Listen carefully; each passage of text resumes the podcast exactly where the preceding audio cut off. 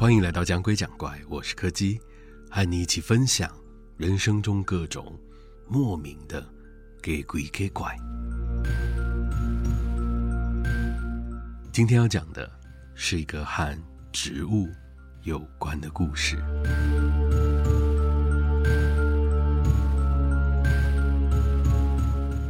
说实在的，我也不知道为什么老板会突然想到要在店里摆上那盆树。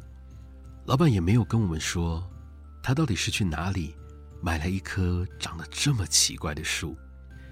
每次有其他人问起来的时候，他又只是简单的说，他有个认识的朋友建议他，在店里的那个位子摆棵树，会对整体的财务状况有所改善。实际上有没有效果，我是不知道了，但那棵树是真的让我感觉很不舒服。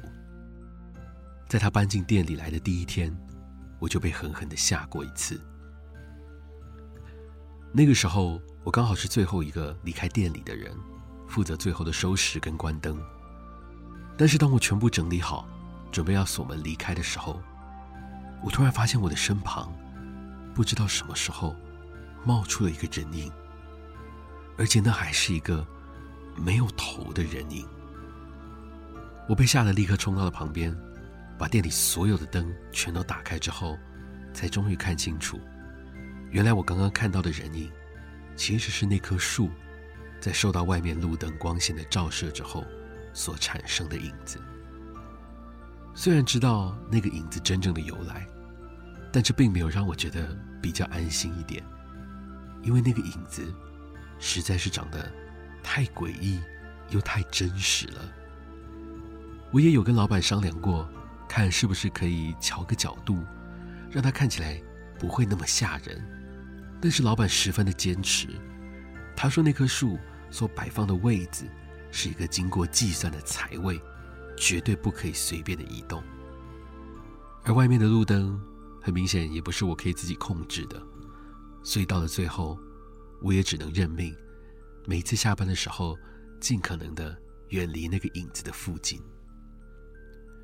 当然，如果事情只是这样就结束的话，我就不用特别讲出来了。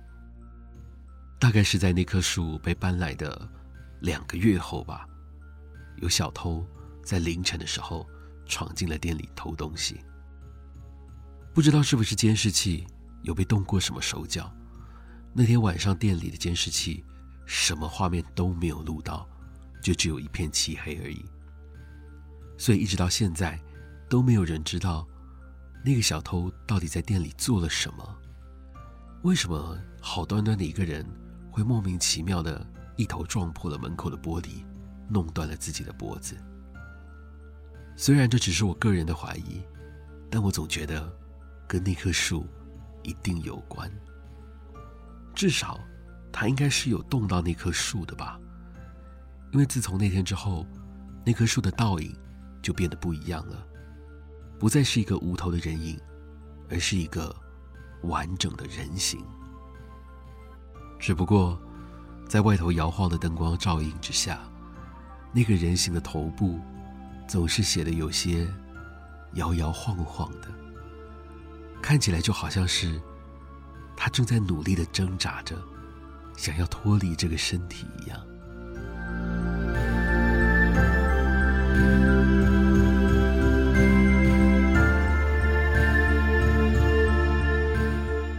今天的故事就到这里告一个段落了。如果喜欢我们的节目，别忘了收听每周四的更新。我是柯基，我们下次见。